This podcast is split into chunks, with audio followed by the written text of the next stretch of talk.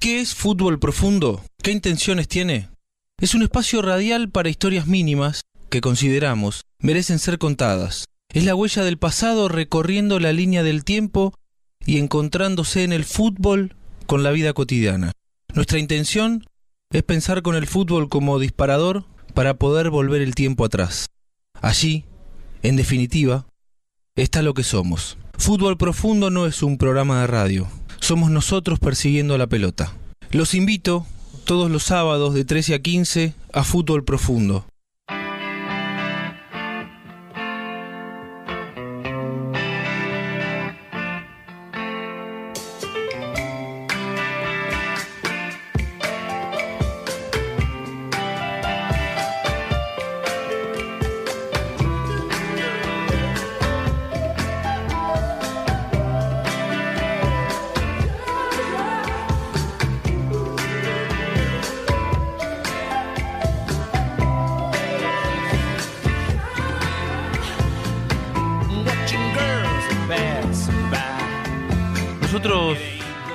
Vez que abrimos la puerta de nuestro fútbol profundo de los sábados, lo primero que hacemos es agradecer.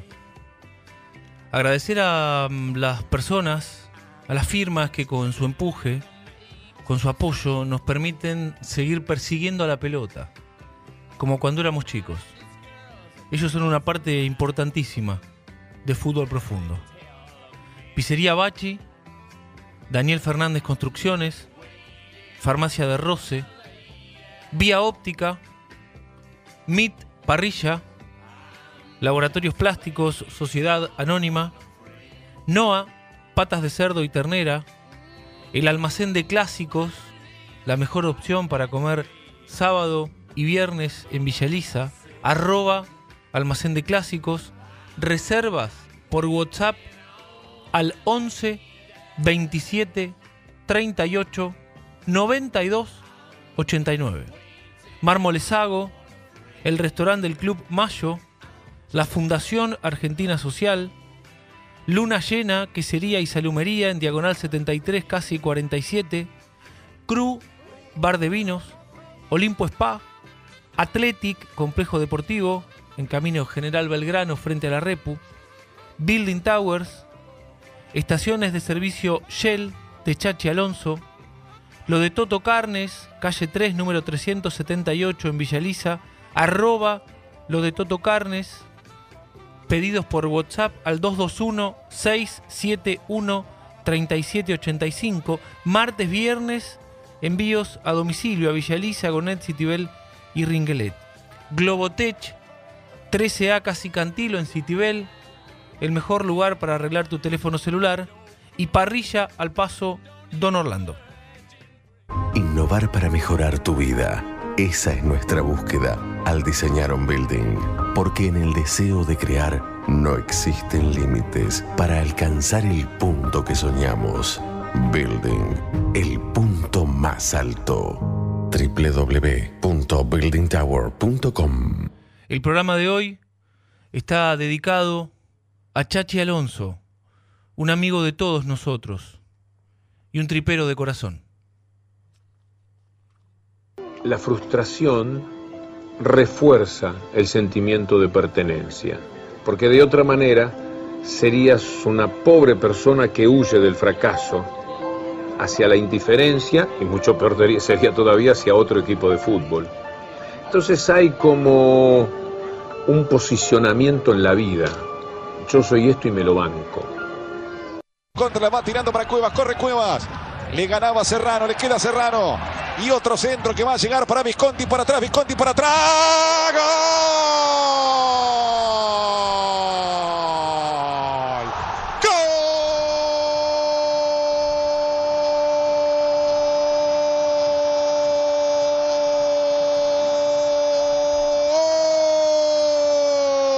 Atlético de Rafaela. Imparable Visconti le rompe el arco a César. 23 minutos de este segundo tiempo. La crema ratifica un gran partido. Le está ganando a Gimnasia por 3 a 0.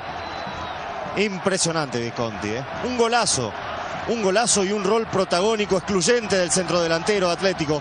Una definición estupenda del número 9, con toda la confianza y tomándose muy buen centro de Gil. Sobra la pelota Maldonado y la definición perfecta. No se siente con confianza y con recursos para pegar la volea de zurdo. Bueno, aquí está la respuesta con la derecha. Una definición notable, aprovechando todas y cada una de las dudas defensivas enormes que ha tenido Gimnasia esta tarde. Saca provecho, el máximo provecho posible Atlético y tres goles de ventaja. La quiere sacar Gil. Atlético de Rafaela ganando por 3 a 0. Antonio, Augusto y Marcelo son hermanos de sangre y de la vida. Pero además, a los tres, los une un lazo especial llamado gimnasia. Sus padres se conocieron en el bosque cuando eran chicos y muy distintos. Mientras él soñaba trepado a un paravalanchas y agarrado de un trapo, ella lo hacía desde la techada. La distancia social los separaba. Los años 70 eran tiempos difíciles para el país.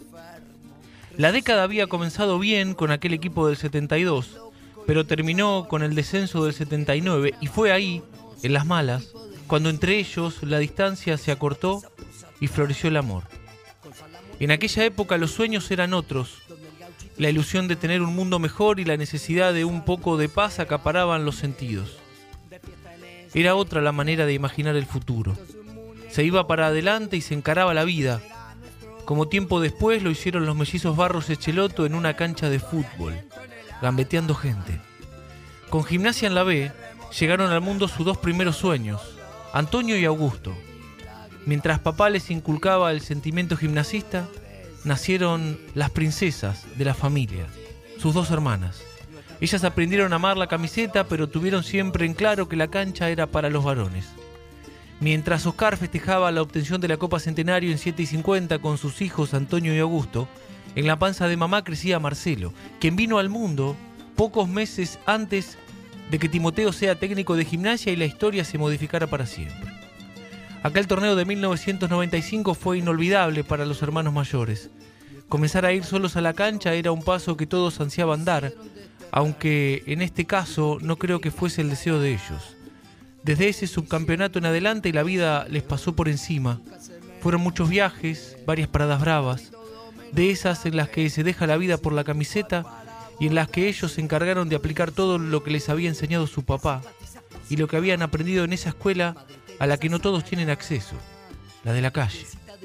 Sin embargo, todavía tenían pendiente una asignatura, poder festejar los tres juntos al lado de su querido gimnasio. No es que nunca habían podido compartir un viaje o una tribuna, al contrario, lo habían hecho muchas veces, pero los momentos vividos a fines de los 90 estuvieron tan cargados de magia que Antonio y Augusto necesitaban vivir algo semejante con el pequeño Marcelo, ahora transformado en adolescente. A Rafaela viajaron solo los dos más grandes. No terminó bien la cosa. A la vuelta nadie pudo dormir, pero en un determinado momento y sin saber por qué comenzaron a pensar que esa historia no podía concluir así.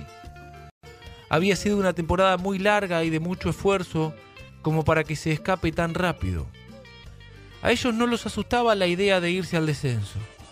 Habían sido criados para bancar paradas difíciles. El tema era el más chico.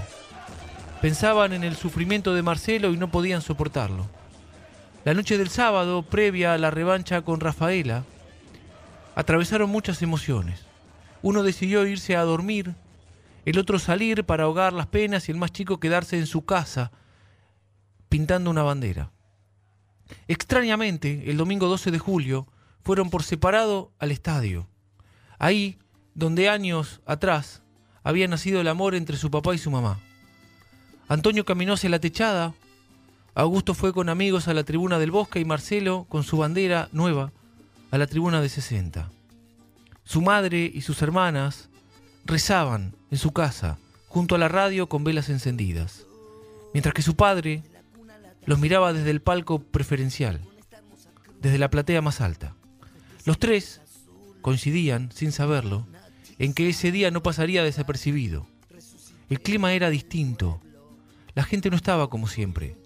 Se respiraba un aire espeso pero particular. La primera imagen que tomaron como referencia fue esa bandera blanca con letras azules que rezaba, Este amor no sabe de categorías. una verdad tan grande como el mismo gimnasia. Antonio y Augusto hablaron por teléfono antes del partido, jurándose hermandad eterna y agradeciéndose agradeciéndole a la vida por semejante lazo sanguíneo y sentimental, mientras el pequeño, Marcelo, tocaba el bombo en los jardines. Una vez que el mayor encontró su butaca en la platea, no pudo evitar mirar hacia la cabecera de 60 y ver el trapo de su hermano más chico. Las lágrimas se apoderaron de él por primera vez en la tarde. La imagen de su padre, llevándolo al viejo sector niños, le pegó una trompada en el mentón. Seguía sin saber cómo hacer para que Marcelo no sufriera en caso de que Gimnasia perdiese la categoría. Augusto hizo religiosamente, como toda la vida, la cola en la puerta del bosque. Era una fila interminable entre caballos y triperos. Él también se daba cuenta que no era un día más. Tampoco podía soportar la idea de que su hermano menor sufriera por gimnasia. A esa altura, el llanto también se escondía detrás de sus anteojos de sol. Pero sabía que no debía detenerse porque esa tarde el lobo lo necesitaba. Lo de Marcelo era más impulsivo. Estaba preocupado por colgar su bandera y por tocar el bombo en los jardines, lo que literalmente puede llamarse la fuerza de la juventud. De a ratos, entre grito y grito, pasaba por su cabeza la idea de saber algo de sus hermanos, pero rápidamente el agite lo demandaba. Él también sabía que el lobo que, al que Antonio y Augusto le habían enseñado a amar lo necesitaba más que nunca. El primer tiempo se fue. El más grande caminó por los jardines hasta bien entrado el segundo buscando a quien echarle la culpa. El del medio se quedó sentado en la tribuna del bosque recordando a su viejo y el más chico comenzaba a jurarle a Dios que si gimnasia ganaba y se quedaba en primera, no solo pasaría de una buena vez de año, sino que no se llevaría nunca más una materia. En su casa materna, las velas y los cigarrillos comenzaban a consumirse, pero no aún la esperanza. Mientras una de sus hermanas lo sufría en su cuarto por TV, la hermana más pequeña y su madre cruzaban los dedos en la cocina frente a la radio. El comentario de la radio no reforzaba la idea de que era posible el milagro. Y la madre de la familia pensaba, como a lo largo de toda su vida, en que la ilusión de todos sus hijos no sea lastimada. Al volver, cuando el segundo tiempo tenía 15 minutos, Antonio no encontró su butaca. Igual no la quería. No había traído buena suerte, buena suerte en el primero. Bien arriba, en la tribuna de 60, Marcelo custodiaba su bandera y se acercaba al barba para que su promesa no corra riesgo de interferencia alguna, mientras Augusto, agarrado al alambrado del bosque, detrás del arco del gato César, seguía ofreciéndole la vida al equipo. Peina, atención Fontanini, le queda Sosa. Sosa devuelve para Alonso, devuelve para Alonso. ¡Está Alonso! ¡Gol!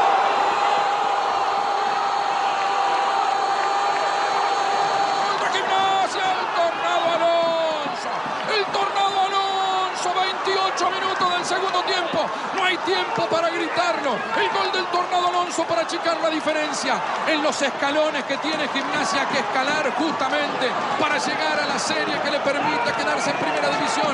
Gimnasia alcanzó el primer escalón, metió el centro el Pampa Sosa, la apuntó el Tornado Alonso y la pelota viajó al fondo del arco. 28 minutos de este segundo tiempo. Llegó la apertura del marcador, se levanta el estadio, se mueve el bosque. Gol de Gimnasia, gol del Lobo, gol Alonso, Gimnasia 1, Rafaela 0. Y Gimnasia está a dos escalones de quedarse en primera. Con el gol del Tornado Alonso consumado, Chirola Romero perdió un gol debajo del arco. Los tres, de modo simultáneo, miraron al cielo y se preguntaron por qué. En ese, ¿Por qué? En ese instante creyeron que una vez más nadie los escuchaba, que las nubes, las nubes transformaban en muda la súplica como tantas otras veces. Pero no fue así. Leo Madelón decidió mandar a la cancha a Franco Niel, ese petizo traído por el topo Sanguinetti que tenía en su dorsal el número 22, y sin que los hermanos se den cuenta, las respuestas comenzaron a aparecer. Según cuenta la leyenda, mientras Dios disfrutaba plácidamente de su siesta dominical, un hincha transformado en mito se atrevió a, a golpearle la puerta de la habitación para reclamarle justicia divina. Ante semejante irreverencia, Dios pidió argumentos y Oscar los expuso. Deje de dormir y mírele, y mírele la cara a mis hijos, carajo. ¿A usted le parece que se merecen sufrir así? A lo que Dios, muy calmo, contestó. Quédese tranquilo, maestro.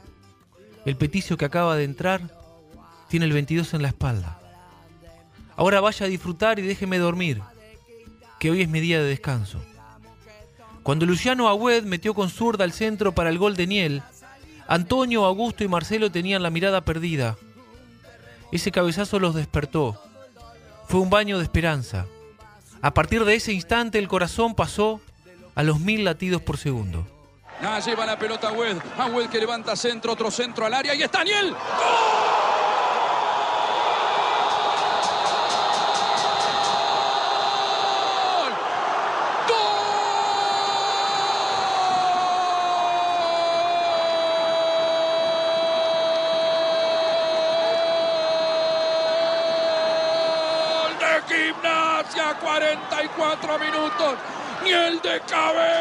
chiquitito. A un paso de la hazaña, a un paso de la gloria, Gimnasia. En el adicional, Gimnasia se juega entero por permanecer en primera división.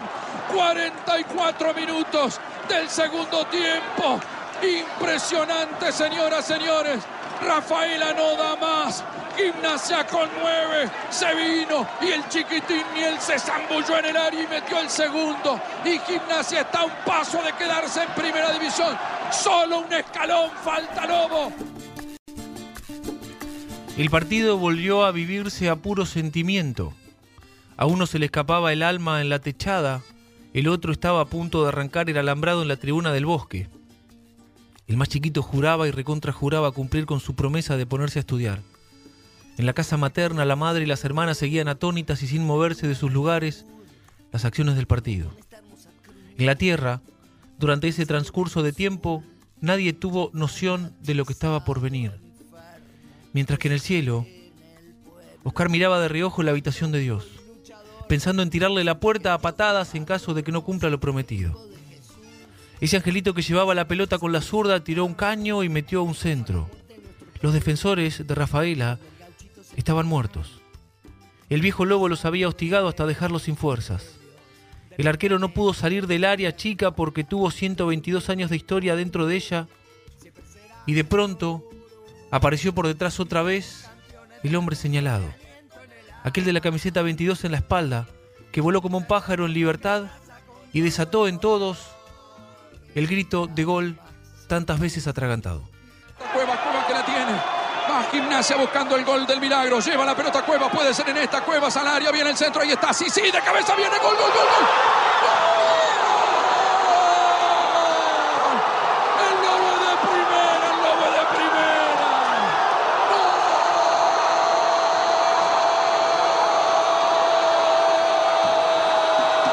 El lobo de primera. El lobo de primera. ¡Gol! El lobo de primera, el lobo de primera. ¡Gol! El lobo de primera, el lobo de primera. Lobo, carajo. Lobo para todo el mundo. El lobo se en primera. El lobo se queda en primera. 47 minutos Niel de cabeza. Hay poco para decir, es el héroe Franco Niel. Las lágrimas que derraman todos los hinchas de gimnasia y el Grima La Plata. Es la emoción contenida a lo largo de no sé cuánto tiempo. Y gimnasia resuelve el partido en minutos, en segundos. A esto a nadie le va a importar porque gimnasia festejará, celebrará, se va a quedar en primera división. Hay que ver lo que señoras, señores, esta platea. Hay que ver lo que es la popular. Allá apareció Gimnasia con sus nueve hombres sobre este Atlético Rafaela que estaba entregado, que no daba más. Señoras, señores, Gimnasia va a ganar el partido por tres tantos contra cero, era lo que necesitaba. El escalón final. Hay que ver lo que es ese banco de suplente, toda la alegría, toda la emoción. Los jugadores estallan. No hay palabras para describir el desconsuelo de Rafaela. Rafaela se entregó todas estas lágrimas que tienen los hinchas de Gimnasia y Esgrima La Plata. Esa pelota que atravesó en la raya de sentencia de Capogroso. Marcó la sentencia de Atlético Rafaela. Gimnasia, señoras, señores, lo consiguió, lo logró, lo consumó. Y está dando un salto fundamental en un partido que parecía que se le iba, que se le terminaba, que se le diluía esa enorme posibilidad de permanecer en el fútbol de primera. El objetivo está logrado. Gimnasia en el cierre del partido porque esto ya se va a acabar. Se va a quedar con este triunfo cuando va Visconti, quiere bajar la pelota en el área, pero ya la controla César. Y la tiene el arquero que ha sido fundamental a lo largo de estos 40 partidos. Cuando pocos creían, cuando muchos ya pensaban en la enorme desilusión. Nueve almas, nueve hombres dieron todo para quedarse con esta enorme satisfacción, con esta enorme victoria de gimnasia frente a Rafaela. Allá está el responsable, el chiquitín Niel, que quedará en las páginas de gloria de gimnasia y esgrima la plata. Cuando marcó dos goles claves. Primero fue Alonso y después eh, el chiquitín Niel y de cabeza. No va Rafaela a resignarse en el tramo final. Mengui le pega al arco, la pelota rebota en Agüero. La lucha Mengui, se termina el partido. Se le va Rafaela, se le va el partido, se le fue. 49-50 ya. 50 minutos se le termina el partido, señoras, señores. Hay que ver lo que es esta enorme emoción, esta locura que acaba de lograr Gimnasia y Esgrima La Plata de permanecer en el fútbol de primera división. Saca César, toda la emoción, toda la alegría contenida, toda la tensión a lo largo de 40 fechas con enorme previo para muchos. Allá toca la pelota en el fondo Mengui, no hay más tiempo, todos le piden a Collado la hora. El partido se va a terminar, saca la pelota como puede Sanabria, la busca fuera del área, ahora Cáceres la tiene, Cáceres, Cáceres lucha, no puede, falta contra Cáceres. La falta fue de Lucas Castro. Es lo último que le queda a Rafaela. Es la última pelota que tiene que aguantar gimnasia. 50 minutos de esta hazaña, de esta notable acción gimnasista, de este pueblo tripero que hoy vive su jornada más gloriosa de los últimos tiempos. Este caso es un caso de gimnasia y esgrima. Una resolución a los gimnasia y esgrima con el corazón sobre la mesa, con el corazón puesto a disposición de los triperos, no apto para cardíacos, a matar o morir y así fue gimnasia. Es el último tiro libre del partido para Rafaela porque es el tiro libre y termina. Y va a ganar gimnasia y se va a quedar en primera división. Van a abrazarlo a Niel todos. Hay 20.000 almas. Sanabria levanta una pelota para el cabezazo de Menga y Opsa. Esto se acaba, señoras, señores. La pelota no está en juego. Es tiro libre para gimnasia. Lo va a ganar gimnasia al partido. Lo va a ganar gimnasia 51 minutos. Impresionante festejo. Gimnasia se queda en primera división. Gimnasia se queda en primera división. Festejalo, celebralo, gritalo. Anda ya saliendo a soltar toda tu alegría, toda tu emoción. Desplega banderas, desplegaba sombreros, desplega lo que quieras. Festeja que te lo tenés bien merecido. Gimnasia se queda en el fútbol de primera. Es una locura el estadio. Hay que ver lo que son las 20.000 almas triperas aquí. Hay que ver lo que son los que están del otro lado del receptor. Hay que ver los que están frente a la imagen de TV. Notable acción de hazaña de gimnasia. Castro la aguanta la pelota. Ya tengo más de 6 minutos. Lo va a terminar Collado. Es la última pelota. Lo va a ganar. Lo va a ganar gimnasia. Lo ganó.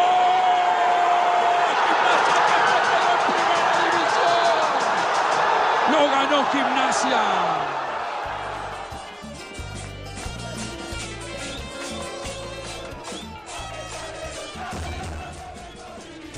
Los últimos minutos fueron lo más parecido a estar entre la vida y la muerte. La historia indicaba que ese tiro libre que los santafesinos tuvieron inmediatamente después del tercer gol de gimnasia iba adentro. No había demasiadas posibilidades. Ellos tres habían visto ese partido muchas veces. Pero no. Esa tarde la pelota no fue a parar adentro del arco. Rebotó en alguien, la sopló el viento o Dios puso su mano. No importaba a esa altura. Se escuchó el silbato final y en medio de ese maremoto de gente los hermanos comenzaron a buscarse. Antonio y Augusto se encontraron en los jardines y lloraron juntos, como solo lo habían hecho el día que su papá se marchó. Inmediatamente fueron para la tribuna de 60 a buscar al más pequeño, a Marcelo, que al verlos se les unió en un abrazo y en un llanto que desde el cielo también su padre estaba compartiendo. Federico Bondurán, Fútbol Profundo.